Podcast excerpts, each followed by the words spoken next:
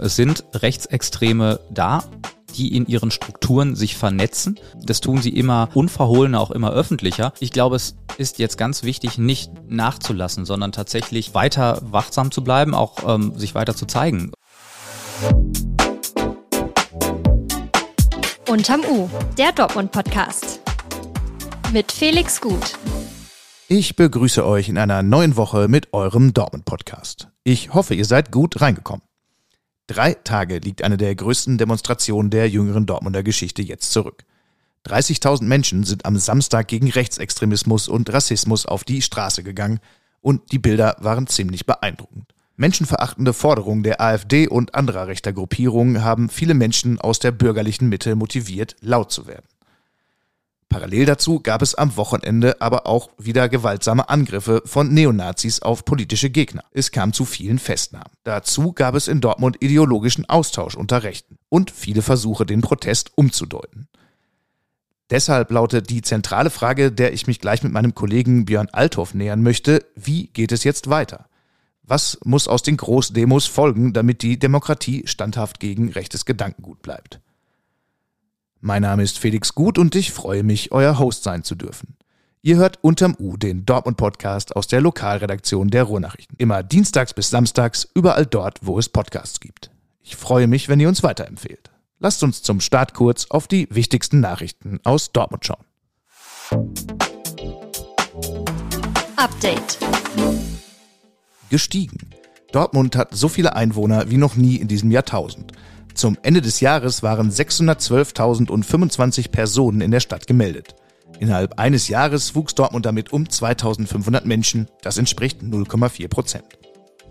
Seit 2010 steigt die Einwohnerzahl mit Ausnahme der Corona-Jahre kontinuierlich. Zuvor hatte Dortmund in den 2000er Jahren allerdings mehr als 10.000 Bewohner verloren. Die Zahl war zwischenzeitlich auf 585.000 Einwohner gesunken. Die historisch meisten Menschen lebten im Jahr 1965 in Dortmund. 657.804 Menschen wurden bisher nicht übertroffen. Tödlich. Im Stadtteil Wickede ist in der Nacht zu Sonntag ein 33-Jähriger in seiner Wohnung erstochen worden. Die Staatsanwaltschaft ermittelt gegen einen 32 Jahre alten Mann. Dieser soll seinen Bekannten mit Messerstichen getötet haben, vermutlich unter starkem Alkoholeinfluss. Laut Staatsanwaltschaft hat es zuvor einen lautstarken Streit gegeben. Die Ermittlungen dauern an. Gestellt. Nach einer Serie von Einbrüchen in Taxis ist ein Tatverdächtiger gefasst worden. Wir hatten in Unterm U am Samstag über die insgesamt 16 Fälle in diesem Monat berichtet, bei denen Scheiben in Taxis eingeschlagen worden waren. Am Samstagabend hat nun ein Taxifahrer einen 18-Jährigen in einem Café am Nordmarkt bemerkt. Laut Polizei hatten der Taxifahrer und ein weiterer Kollege den Verdächtigen anhand von Aufnahmen einer Überwachungskamera aus einem Taxi wiedererkannt. Sie stellten ihn zur Rede, der Verdächtige soll die Taten zugegeben haben. Gemeinsam brachten die beiden den 18-Jährigen zur Polizeiwache. Nun wird geprüft, ob der Mann für die weiteren Taten verantwortlich ist. Das Thema des Tages. Eine Demonstration dieser Größe hat Dortmund seit Jahrzehnten nicht erlebt. 30.000 Menschen waren am Samstag unterwegs, um gegen Rechtsextremismus laut zu werden. Die Stadt war voll wie bei einem Fußballspiel, die Stimmung friedlich, voller Kreativität und zugleich kämpferisch. Doch schon die Tage rund um die Demo zeigen, dass eine Großdemonstration nicht ausreicht, um Rechtsextremismus entgegenzuwirken. Denn das rechte Netzwerken in Dortmund ging am Wochenende weiter. Neben dem Besuch des rechten Ideologen Götz Kubitschek gab es am Samstag eine weitere Veranstaltung mit völkisch-nationalem Inhalt. Am Sonntag wurden dann 13 Personen aus dem Neonazi-Umfeld an der Tusnelder Straße festgenommen. Sie sollen einen 24-Jährigen angegriffen und beraubt haben. Der Mann ist als Aktivist auf Anti-Nazi-Demonstrationen unterwegs und dokumentiert das in sozialen Medien. Es gibt also weiterhin ausreichend Anlass zu reden. Deshalb freue ich mich, dass jetzt mein Kollege Björn Althoff bei mir ist. Wir haben beide das Demo-Geschehen begleitet und wollen jetzt mal gemeinsam darauf schauen, was Lehren daraus sein können. Björn, vielleicht erstmal dein persönlicher Eindruck. Wie hast du die Demo wahrgenommen? Ich habe sie als sehr, sehr angenehm äh, empfunden. Also überall waren Menschen, auch überall an Orten, wo ich gedacht habe, oh Gott, könnte es da, da ein bisschen eng sein, aber vor dem, äh, ja, äh, zwischen Hauptbahnhof und Fußballmuseum, auf der Katharinentreppe, auch an diesem Geländer oben am Hauptbahnhof, überall waren Menschen. Viele hatten selbstgemalte Schilder dabei, ähm, sehr viele sogar, fand ich, ähm, und auch teilweise sehr kreativ. Und ähm, ich habe es trotzdem wahrgenommen, dass man trotzdem Platz hatte. Also natürlich direkt vor der Bühne war es eng, aber ansonsten äh, kamen auch Menschen, die natürlich, da wollten ja auch Menschen ansonsten einfach durch, das ist ja ein zentraler Ort. Auch das war möglich, also das fand ich sehr angenehm. Es war eine sehr, sehr entspannte, äh, gute Stimmung und auch äh, wenig aggressiv dafür, dass man sagen musste, es geht ja gegen irgendwas. Würde ich auch bestätigen, sehr respektvoll der Umgang und trotzdem kämpferisch, aber auch äh, ja, dabei sehr friedlich. Gibt es denn irgendwas, was dir besonders eindrücklich im Gedächtnis geblieben ist? Ähm, besonders eindrücklich ja wirklich diese vielen, diese vielen Schilder, die teilweise äh, auch, ähm, auch sehr kreativ waren. Also dieses wegen euch Scheißfaschisten verpasse ich das Spiel in Anspielung auf Borussia oder auch äh, entscheidend ist eine Wahlurne. Ähm, also das war teilweise sehr spielerisch. Das war natürlich auch teilweise sehr ernst, weil es natürlich ein ernstes Thema ist, ähm, dass man, dass man, dass man nicht nur äh, so, so, so locker beleuchten kann.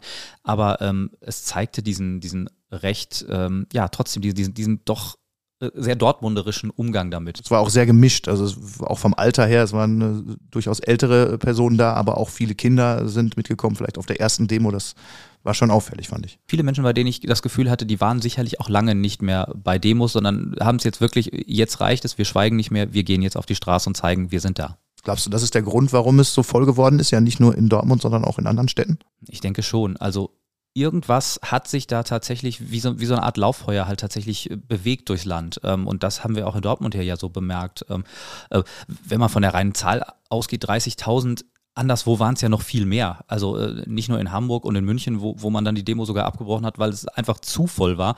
Äh, auch in Köln äh, 70.000, also ähm, in Hannover 35.000 ist eine Vergleichs, ungefähr vergleichsweise gleich große Stadt wie Dortmund. Ähm, da kann man natürlich schon sagen, äh, 30.000 wenig sind es nicht. Es, es, es Warum waren es nicht mehr? Die Frage könnte man schon nochmal stellen, ja. Es ist natürlich immer noch Luft nach oben, klar, natürlich. Aber klar, es war eine der größten Demos, die es hier seit langem gegeben hat, auch zu diesem Thema, was ja in Dortmund durchaus eine gewisse, leider muss man das so sagen, eine gewisse Tradition hat, sich gegen rechts aufzustellen. Ähm, jetzt herrscht soweit also Einigkeit, zumindest in den demokratischen Kreisen, dass das alles eine gute Sache war. Kommen wir aber mal zu einer etwas strittigeren Frage. Wie geht's denn jetzt weiter? Was folgt aus solchen Großprotesten? Ja, die Frage stellen sich die Beteiligten jetzt äh, ja auch erstmal. Also ich habe äh, am Montagmorgen äh, nochmal äh, bei den Organisatoren nachgefragt, wie geht's denn jetzt weiter? Gibt es jetzt eine zweite Demo? Also in anderen Orten, in anderen Städten gibt es ja dann die zweite Demo in der Woche, die dritte Demo in der Woche, vielleicht nächste Woche geht's weiter. Ähm, das, da hat man jetzt erstmal gesagt, ja, wir setzen uns erstmal zusammen, wir analysieren das erstmal, das kann diese oder nächste Woche passieren. Also einerseits gut, man will nichts überstürzen. Auf der anderen Seite, dauert es natürlich dann auch, bis vielleicht wieder so etwas passiert und wieder viele Leute zeigen, wir sind da. Jetzt nehme ich mal bewusst eine Haltung ein, die ich an manchen Stellen gehört habe in Diskussionen auch und sage, Hauptsache, es wurde ein Zeichen gesetzt und alles weitere muss man jetzt einfach dann abwarten und gucken, wie es sich entwickelt. Was würdest du dem entgegnen?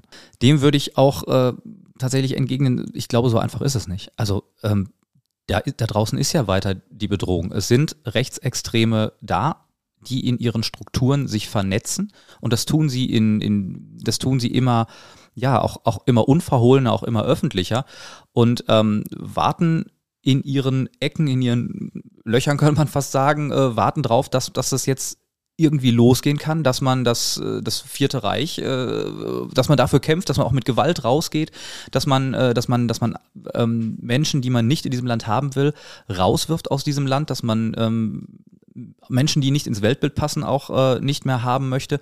Das wird alles immer unverhohlener gesagt. Und ähm, dem kann man eigentlich eigentlich nur diese, diese Masse an Menschen wirklich ja erstmal entgegensetzen, dass man sagt, Leute, ihr seid in der absoluten Unterzahl. Wir sind mehr, wir sind viel, viel mehr.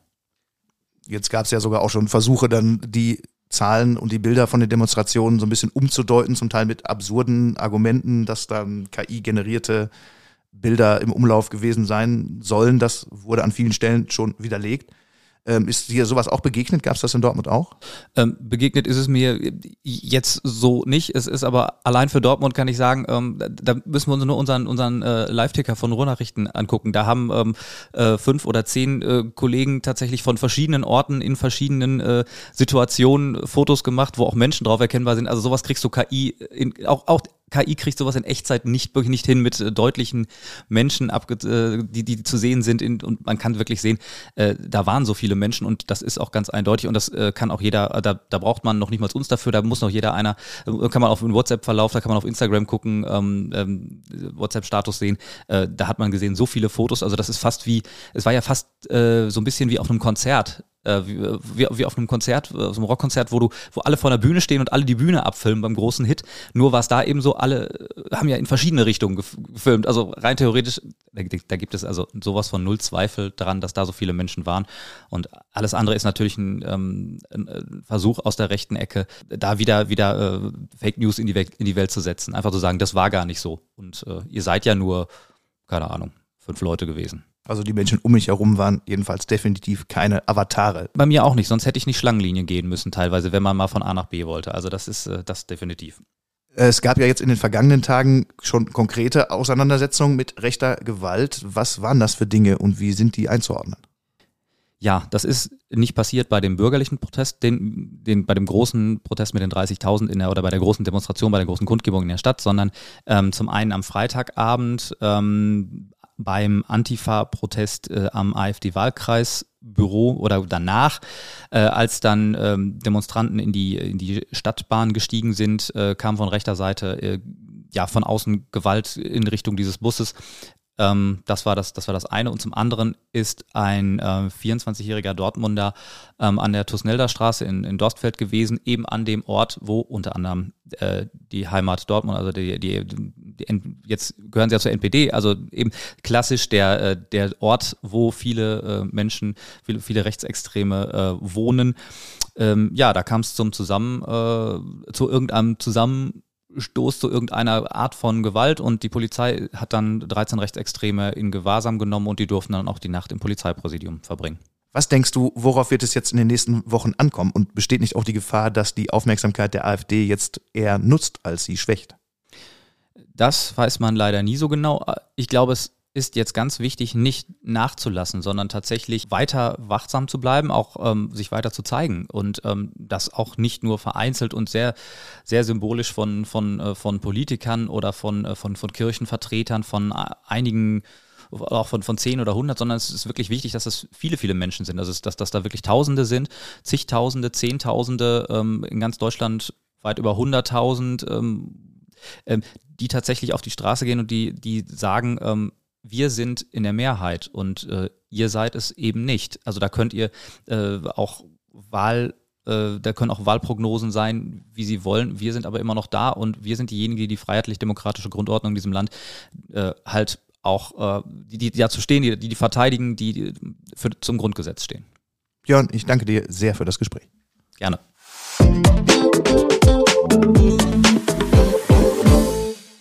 Lasst uns jetzt noch einmal auf einen markanten Ort in der Innenstadt schauen, an dem in den vergangenen Jahren ziemlich viel schiefgelaufen ist. Das Westfalenforum zwischen Hansastraße und Kammstraße sollte einst mal die City beleben. 1998 ersetzte der Bau das frühere Hortenkaufhaus. Mittlerweile ist von der Euphorie nichts geblieben. Zwei Geschäfte, eine Postbankfiliale, ein Fitnessstudio, ein Hotel und eine Diskothek sind hier noch eingemietet. Sonst herrscht viel Leere in dem verschachtelten Bau mit einem kleinen verglasten Turm als Blickfang. Der schleichende Niedergang sollte Folgen haben. 2020 ist durch die Dortmunder Planungsverwaltung deutlich die Absicht geäußert worden, dass das Westfalenforum abgerissen und einem Neubau weichen soll. Passiert ist in den vergangenen drei Jahren allerdings nichts. Nach Recherchen meines Kollegen Tim Schulze ist der Abriss aber derzeit kein Thema mehr. Ein Sprecher des Eigentümers Aroundtown aus Berlin sagte demnach auf Anfrage, dass er in dem Objekt in sehr guter Lage ein hohes Potenzial sehe. Die Vermietung werde vorangetrieben, man prüfe eine Revitalisierung dieses Objekts. Das sind überraschende Worte, die jetzt natürlich der Realität standhalten müssen. Die Zukunft des Westfalenforums wird also noch einmal neu entschieden. Damit sage ich vielen Dank fürs Zuhören. Ich wünsche euch noch viel Freude mit dem, was ihr jetzt noch so vorhabt. Wie immer findet ihr in den Show Notes alles Wichtige zu den Themen der Folge. Wenn ihr noch Fragen habt, schreibt uns gern an unterm-u.ruhrnachrichten.de oder bei Instagram an ruhrnachrichten Dortmund. Ich freue mich, wenn wir uns morgen wieder hören. Passt aufeinander auf. Alles Gute.